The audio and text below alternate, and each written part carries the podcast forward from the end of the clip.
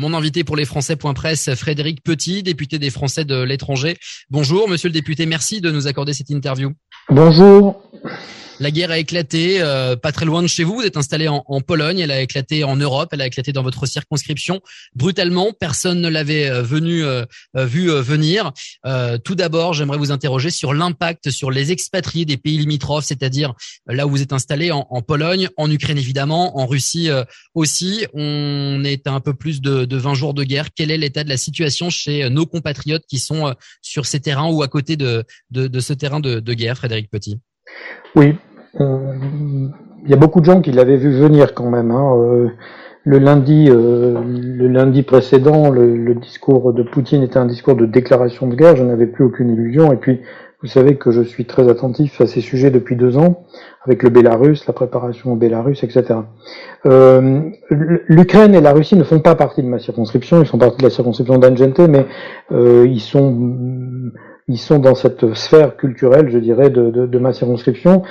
Euh, je vais commencer sur l'impact sur les Polonais. Donc la, la communauté française polonaise est, euh, est impactée d'abord parce qu'elle s'est engagée dans les, dans, de manière extrêmement décisive et extrêmement euh, importante dans, les, dans, dans, la solidarité à, à l'accueil des, des réfugiés. c'est très important ce qui se passe. Il y a en particulier une coordination des, des, actions de la société civile que, que, que je soutiens au moins et, et qui, qui marche bien. Il y a, il y a euh, l'Alliance française de Lublin qui fait un travail à la fois en tant qu'association polonaise, puisque c'est une association de droit polonais, et à la fois en tant que porteur de la francophilie, de la francophonie. La semaine dernière, il y a eu un concert euh, en français organisé par l'Alliance française de Lublin au profit des, des, réfugiés de la région de Lublin. Voilà, donc il se passe énormément de choses. Les entreprises françaises sont très très présentes. Euh, sur leur propre fonds, hein, de manière, il y a une générosité, l'association Varsovie Accueil, qui a, on doit être à 300 familles hébergées chez les Français, euh, à Varsovie, à Cracovie, à Wrocław, voilà, donc il y a eu un impact. Cette solidarité des Français, elle a commencé, elle a été immédiate et encore plus immédiate qu'en Pologne, ailleurs dans ma circonscription, parce que vous savez que on parle beaucoup de la Pologne, de l'Ukraine et de la Russie, mais il y a d'autres pays limitrophes hein, qui sont dans ma circonscription. Ceux-là, c'est la Roumanie, la Slovaquie, la Hongrie.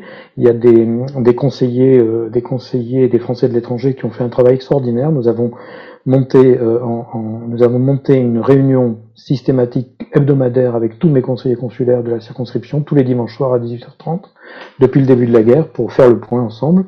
Euh, ils ont monté extrêmement rapidement à, de, Prague, de Bratislava, de Vienne, de Budapest, en Roumanie, des, des, actions de solidarité, d'accueil d'abord des Français puis des Ukrainiens. Euh, il y a un travail sur lequel je suis, je me penche actuellement. Vous savez que ce flux de réfugiés est assez spécifique est assez euh, unique dans l'histoire puisque la moitié sont des enfants, euh, souvent, euh, souvent peu accompagnés de leurs parents et pas complètement accompagnés de leurs parents, ce qui est un, un flux de réfugiés extrêmement spécifique à gérer puisqu'il faut les intégrer dans des écoles. On est en train de voir si on peut pas envoyer des, des, des enseignants français qui ont, malgré le problème de la langue, l'enseignement à la française un, un atout dans ces cas-là par rapport au, au, fonctionnement un peu rigide euh, des, des, des, systèmes d'accueil, des systèmes scolaires euh, sur place. Voilà, donc une communauté française extrêmement engagée, euh, en lien évidemment avec la solidarité en France, avec les municipalités, avec des, des, points de coordination afin que tout se passe pour le mieux.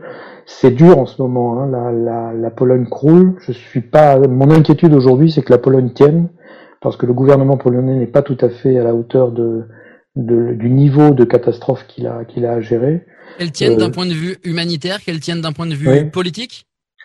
Mmh, Politique, social, oui. C'est-à-dire que c'est lourd à gérer, hein, parce qu'il y a, y a un afflux soudain, il y a, on a Est-ce que l'aide humanitaire et l'aide des autres pays de l'Union européenne est suffisante en Pologne? Oui, pas en, termes d'humanitaire, oui. Ce que je prétends moi, c'est qu'aujourd'hui, il faut venir avec de, de la structuration de la gestion de crise. C'est ça qui manque aujourd'hui en Pologne et c'est là que nous devrions venir.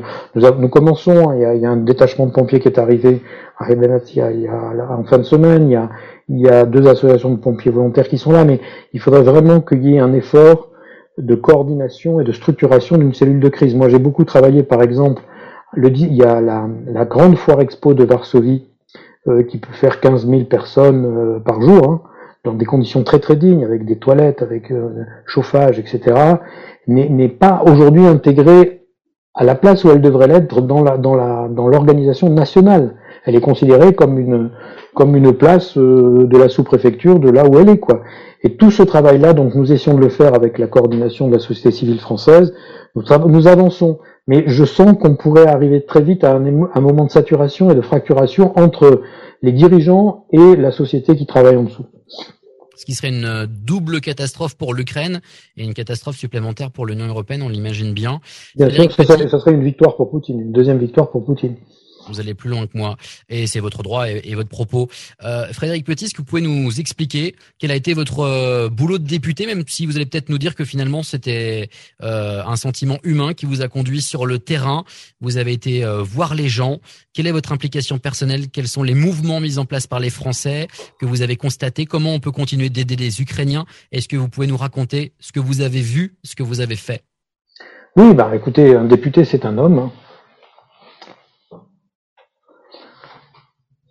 Donc voilà, j'ai fait, mon boulot. Excusez-moi. Donc j'ai fait mon boulot en essayant de, faire aussi ce que faisaient tous les autres. Voilà pour la petite histoire, j'ai dormi dans mon canapé en arrivant puisque ma chambre était prise. Voilà. Mon boulot de député, c'est quoi? C'est pas de, je l'ai dit dans, je, l'ai dit à un de vos collègues, mon boulot de député, c'est pas de, de transporter, de prendre une Kalachnikov ou de transporter des sacs de riz ou des sacs de couches à la frontière. J'ai besoin d'abord de voir, moi. Je, suis allé voir, j'ai beaucoup circulé sur la frontière, je suis allé à Lublin plusieurs fois, je suis allé à Medica, je, je voilà, je suis pas loin, je suis allé voir euh, euh, tout ce qui se passait pour essayer de constater, de, de, de, de voilà, je suis allé à la gare de Varsovie plusieurs soirs de suite. La gare de Varsovie est un, est un lieu absolument terrible en ce moment pour voir à la fois ce qui se passe de bien, à la fois ce qu'on pourrait faire de mieux et me faire une idée de terrain. Je crois que c'est mon rôle. Et puis, au-dessus de ça, j'ai fait beaucoup de coordination des actions françaises. Je participe à la coordination de la mise en place par l'ambassade. Je, je, supporte cette coordination des opérations civiles euh, dans ce qu'on appelle Team for Ukraine. Euh, voilà, j'ai fait tout ça. Et puis en plus, j'apporte quelque chose de supplémentaire, qui est, je pense, aussi mon devoir, et c'est pour ça que je suis à Paris en ce moment, c'est de, de, de, faire le lien avec la nation. C'est-à-dire que ce n'est pas euh, uniquement, mon travail, c'est pas uniquement de dire c'est des Français qui aident, c'est monsieur machin, madame truc, c'est aussi de dire c'est la nation française et d'alerter ici à Paris sur ce qui manque, par exemple, ce que je viens de vous dire sur le, le besoin de structurer de structurer l'organisation de crise en Pologne, c'est quelque chose que je suis en train de faire remonter à, Paris, parce que ça, j'estime que c'est mon devoir. Et dans l'autre sens aussi, c'est mon rôle de montrer aux gens qui sont sur le terrain, y compris à, à monsieur Intel qui prend sa voiture pour amener euh, une famille ukrainienne dormir quelque part, quelque part chez un collègue français à Varsovie, et eh bien de leur montrer que la nation est avec eux. Quel est le regard des, des déplacés euh, ukrainiens Parce qu'on ne doit pas les appeler réfugiés, ce n'est pas ce statut, ils sont déplacés. Quel est le regard des, des Ukrainiens? Évidemment, on sait qu'ils ont en tête ce, ce qu'ils ont abandonné, ce qu'ils ont à cœur de retrouver le plus vite possible, puisqu'ils ont beaucoup d'espoir. Quel est leur regard sur l'aide de l'Union européenne et cette mobilisation? Est-ce qu'elle est visible? Est-ce qu'elle est suffisante euh, au, au, pays? En France métropolitaine, on en voit beaucoup de choses. On ne sait pas comment c'est reçu, perçu. Qu'est-ce que vous, vous avez vu? Oui, elle est. Alors, elle, est suffisante pour l'instant. De toute façon, c'est une situation de crise. Donc euh, voilà, quand ça met quatre jours, ça serait mieux que ça mette deux jours, mais ça met quatre jours, ça en met pas six. Hein. Donc c'est pas mal.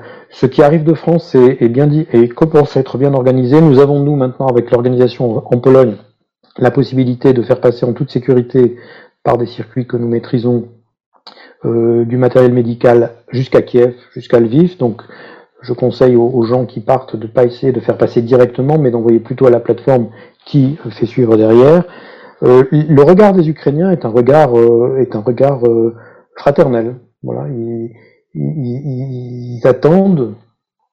Comment dire, mais c'est pas du domaine de l'exploit, quoi. C'est pas un typhon qui a surpris tout le monde. Eux, ils sont dans ils sont dans quelque chose qui leur semble naturel, ce qui est une force pour nous, hein, au fond, au fond, ce qui est une force pour nous. Nous, vous savez, il y a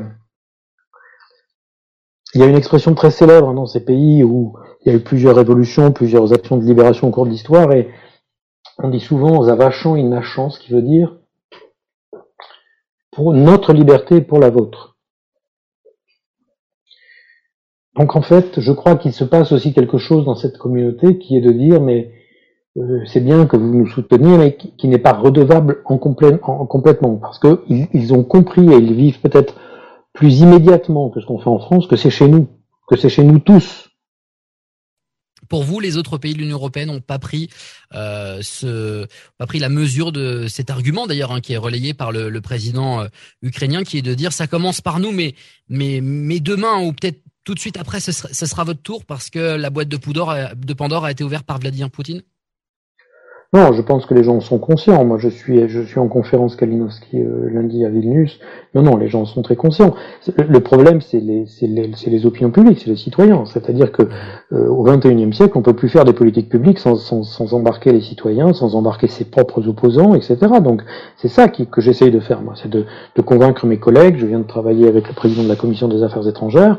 Je, je, je crois qu'il faut que il y a une prise de conscience sociétale. Je crois que la prise de conscience politique, elle est là. Si on le laisse venir à notre frontière, euh, dans trois ans, on aura un parti hongrois, parce que ce, on aura un parti hongrois qui va dire, qui va se dire poutinien, parce que c'est c'est une guerre culturelle, c'est une guerre de modèle qui, qui est en, qui, que, que joue aujourd'hui euh, Vladimir Poutine. Est-ce que ça a encore du sens en 2022 d'opposer les cultures? Mais c'est pas opposer les cultures, c'est opposer les modèles. C'est-à-dire que vous avez un modèle qui est de dire nous sommes ennemis héréditaires, nous avons passé des siècles à nous entretuer, nous parlons 24 langues, mais aujourd'hui, parce que la planète est en danger, parce que nous avons envie de faire la paix, que nous avons réussi à faire la paix, nous voulons continuer à vivre en paix malgré nos différences, nous travaillons ensemble malgré nos 24 langues, malgré nos différences d'intérêt, malgré nos divergences, malgré nos inimitiés, nous travaillons ensemble et nous gérons ensemble. Et de l'autre côté, un modèle qui dit, si nous voulons gérer ensemble, on parle tous la même langue, ces matières, ces cailloux, ils ont été russes dans l'histoire, donc c'est des cailloux russes, donc il n'y a que les Russes qui ont le droit de vivre ici, et on le fait, on le fait de manière totalitaire, impérialiste. C'est ça les deux modèles. personne n'oppose les cultures. Il n'y a pas d'anti-russe. Moi, j'aime pas quand on dit les pro-russes ukrainiens. Il n'y a pas d'anti-russe. Les gens adorent la culture russe. Je veux dire, les gens parlent russe, les gens adorent la culture russe. Mais regardez l'interview du maire de Kharkiv, numéro 2 du parti que l'on appelle pro-russe ici. Il dit, mais il dit à Poutine, t'es complètement fou, arrête. Voilà, je parle russe, mais j'ai de la famille euh, qui vit en Russie, mais il faut arrêter ça, c'est faux. Donc, c'est pas une guerre de culture, mais, mais un problème avec le modèle russe. C'est une guerre culturelle dans le sens où, où, on utilise la culture pour faire la guerre. Ah, d'accord. C'est ça que je n'avais pas saisi, Frédéric Petit, il faut bien le préciser. C'est pas une, c'est pas, c'est un modèle contre un autre, c'est pas une culture contre un autre. C'est un modèle qui dit, il faut que nous ayons tous la même culture, que je sois le chef et nous serons heureux. Et un autre modèle qui dit, tu parles une autre langue, tu as d'autres intérêts que moi, nos grands-pères se sont entretués, mais nous travaillons ensemble. Bien. La solidarité avec l'Ukraine, quels sont les risques de déstabilisation pour les pays limitrophes? Vous nous parliez de la Pologne tout à l'heure en nous disant euh, c'est compliqué à gérer au niveau polonais. Qu'en est-il en Roumanie, en, Moldavie? Euh, Quelles sont vos craintes? En général, vous avez un avis assez tranché, euh, Frédéric Petit, sur les choses. C'est pas négatif hein, quand je dis ça, mais euh, vous pouvez parfois avoir le rôle d'un lanceur d'alerte en disant attention, on sous-estime peut-être certaines choses. Quel est votre sentiment? Oh, Mais c'est pas qu'on sous-estime, c'est que je je je, je pas un avis tranché, c'est c'est de la mathématique. Ce qui s'est passé dans le Donbass, c'est l'utilisation de la culture pour pour fomenter la guerre. C'est-à-dire qu'on commence par dire de l'autre côté de la frontière, il y a des gens qui parlent ma langue, donc ils sont avec moi. Donc il faut les protéger. Donc je fais un parti. Donc ils deviennent euh, séparatistes, puis indépendants. Ok? Puis je dis qu'ils sont génocidés. Donc j'envahis. Bon. En Ukraine, vous avez une minorité hongroise. Vous avez la Transnistrie à côté de la Moldavie. Euh, les, les, Moldaves, en, Moldavie, il y a des gens qui parlent roumain. En Ukraine, il y a une minorité roumaine. Il y a une minorité slovaque. Il y a une minorité polonaise. Si, euh, si Poutine vient à nos frontières, il va reprendre le même dispositif pour, pour continuer à avancer. Alors pas immédiatement. Mais voilà, on va avoir un parti, un parti pro-Poutine en, en, Moldavie, puis après un parti pro-Poutine en Hongrie, puis après on dira qu'ils sont, qu'ils sont, qu'ils sont génocidés, et puis, et puis, voilà, c'est ça le danger que je vois. Et c'est en ça que je dis, c'est très compliqué d'essayer de vivre ensemble quand on parle pas la même langue. C'est très compliqué de, faire des sociétés, de faire, de construire l'Union européenne à, à, à 27. C'est compliqué, c'est fragile. C'est comme de pas, de, pas s'engueuler dans un couple. C'est plus facile de s'engueuler, de se, se déchirer, de divorcer. Mais c'est, voilà, mais on essaye de le faire. Et eh ben, c'est pareil. Lui, il va jouer la division. Et quand il sera à nos frontières, il se mettra à jouer la division derrière nos frontières parce qu'il a des gens des deux communautés de chaque côté de la frontière. Il y a des Hongrois qui vivent, qui se disent ukrainiens aujourd'hui, qui sont de, qui sont de, de, de, citoyenneté ukrainienne, mais qui parlent hongrois. Une question, euh, Frédéric Petit, vous avez, vous avez parlé de l'argument utilisé par le Kremlin et par Vladimir Poutine de euh, génocider des populations, des minorités dans des territoires qui ne sont pas russes, euh, mais qui se voudraient être à dominante russe. depuis le début de cette guerre, on assiste à une escalade dans dans ce qu'on pourrait qualifier de saleté, mais on voit que les frappes sur les populations sont de plus en plus répétées. Un théâtre hier qui abritait des civils, une maternité, il y a quelques jours. Pourquoi ce terme de génocide n'est pas utilisé pour qualifier euh, les frappes de, Vladimir Poutine sur, sur l'Ukraine où des civils perdent la vie tous les jours, alors qu'on a l'impression, euh, quand on a reçu cette éducation euh, française, la Seconde Guerre mondiale, plus jamais ça, on tuera plus de civils. On avait l'impression qu'une guerre avec des pertes civiles n'était plus possible, qu'il n'y aurait que des guerres avec des pertes militaires. Finalement, on est dans une guerre très sale, mais on ne parle pas de génocide concernant le peuple ukrainien. Oui, parce que les mots ont un sens. Hein. Ce que fait Poutine aujourd'hui, c'est pas un génocide, ce sont des crimes de guerre, ce qu'on appelle des crimes de guerre. Il, est accusé de crimes de guerre. Je pense qu'il faudrait d'ailleurs qu'on l'accuse de crimes de guerre. Le, terme génocide, c'est lui qui l'a utilisé pour justifier son entrée, pour justifier en disant que euh, les russophones du Donbass étaient, en situation de, de, de génocide.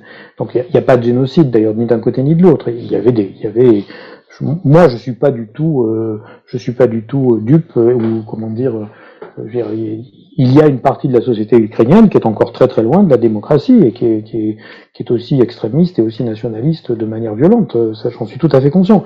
Mais on ne peut pas dire qu'il y a génocide, on ne peut pas dire que, que, que le gouvernement de Zelensky est un gouvernement de nazis. Voilà. Et aujourd'hui, ce que fait Poutine, ce sont des crimes de guerre. Euh, ce n'est pas un génocide. Génocide, c'est quand même une définition très particulière euh, liée à la race, à la religion ou, ou à la langue voilà, c'est une, c'est plus long un génocide et c'est fait pas uniquement par, par l'armée et par la, et en temps de guerre. Je voulais juste que vous le précisiez en fait, euh, Frédéric Petit. Pas, pas de souci. Euh, c'est la fin de cette interview. Je voudrais revenir sur euh, ma question de tout à l'heure. J'ai demandé ce que vous avez fait, où vous êtes allé, ce que vous avez vu. Vous avez été euh, très ému.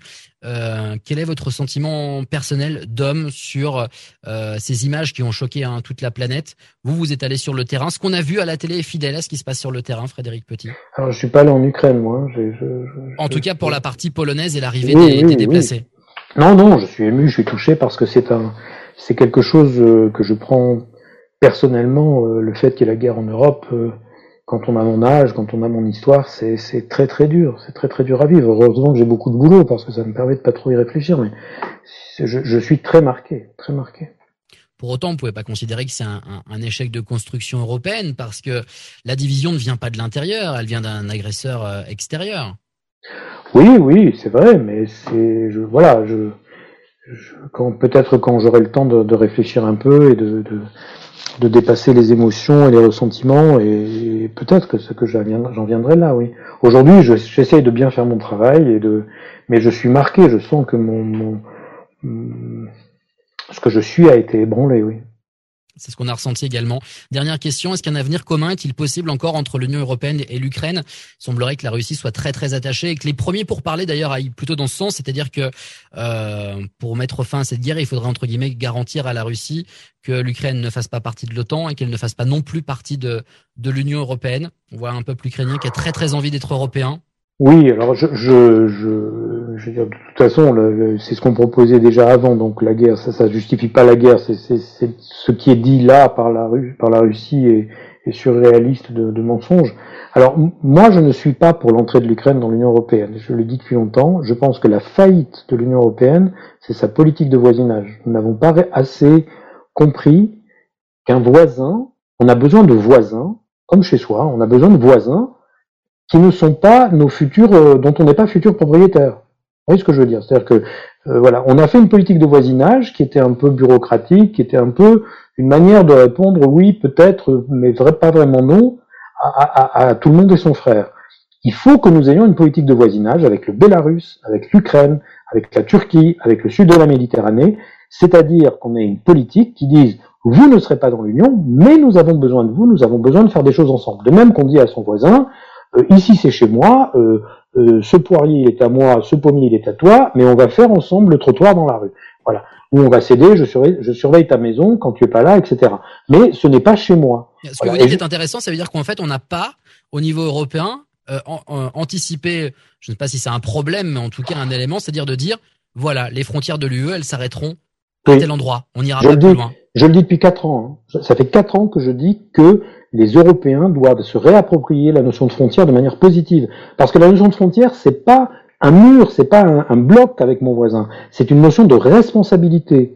Jusque-là, c'est ma pelouse, c'est moi qui tombe, c'est moi qui prends mes poires, et à partir de là, c'est toi qui gères. Et ça, par exemple, on fera pas l'Europe de l'Europe de l'environnement et l'Europe de la transition écologique si on n'a pas des frontières. Comment vous voulez faire? On va pas, on va pas euh, se mettre européen à changer toute la planète. Il faut bien qu'on dise nous, on s'en occupe jusque là.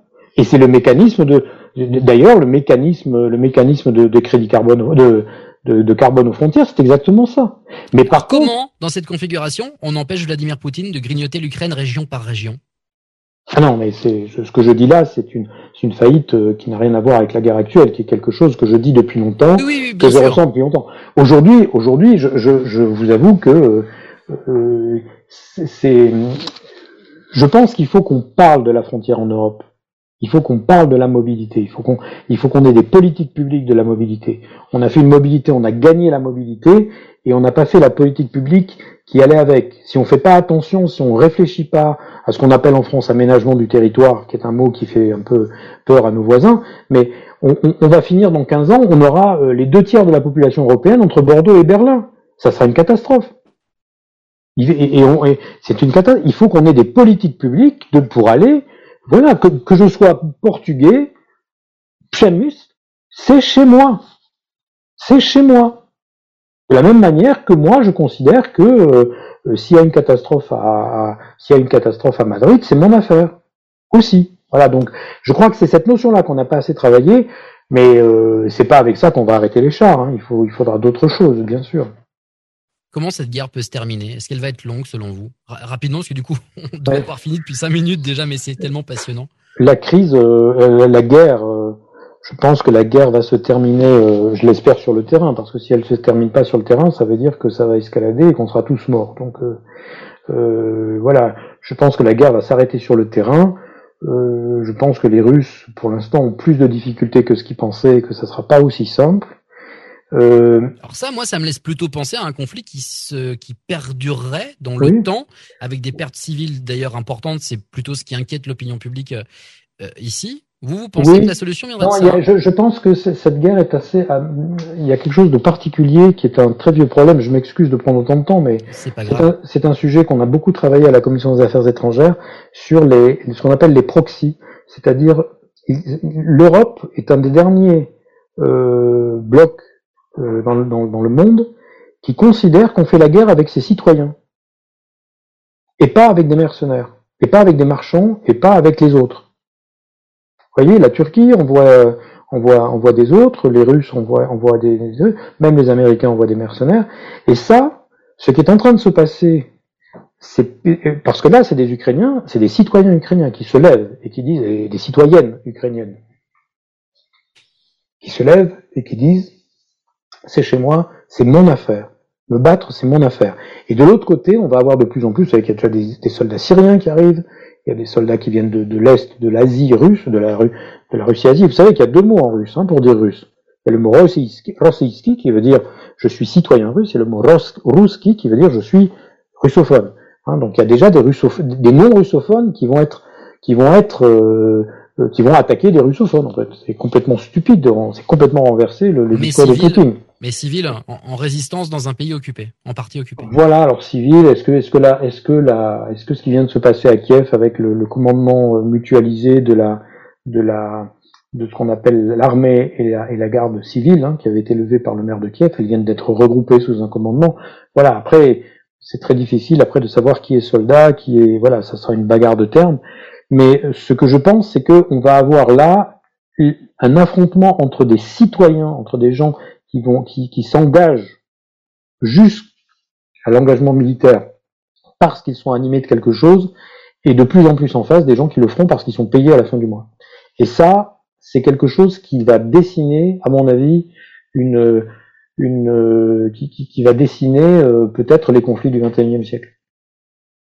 Merci Frédéric Petit en tout cas de nous avoir livré votre vos émotions. On a bien compris qu'à chaque fois que vous parliez de citoyens ou de citoyennes ukrainiennes, vous aviez des images qui revenaient à vous, euh, de nous avoir parler de ce que vous avez vu et de nous avoir parlé de, de cette analyse de, de, la situation bah, chez vous en Pologne qui accueille les déplacés, puis pas très loin en Ukraine voisine. Merci beaucoup. Merci Frédéric Petit. Au revoir.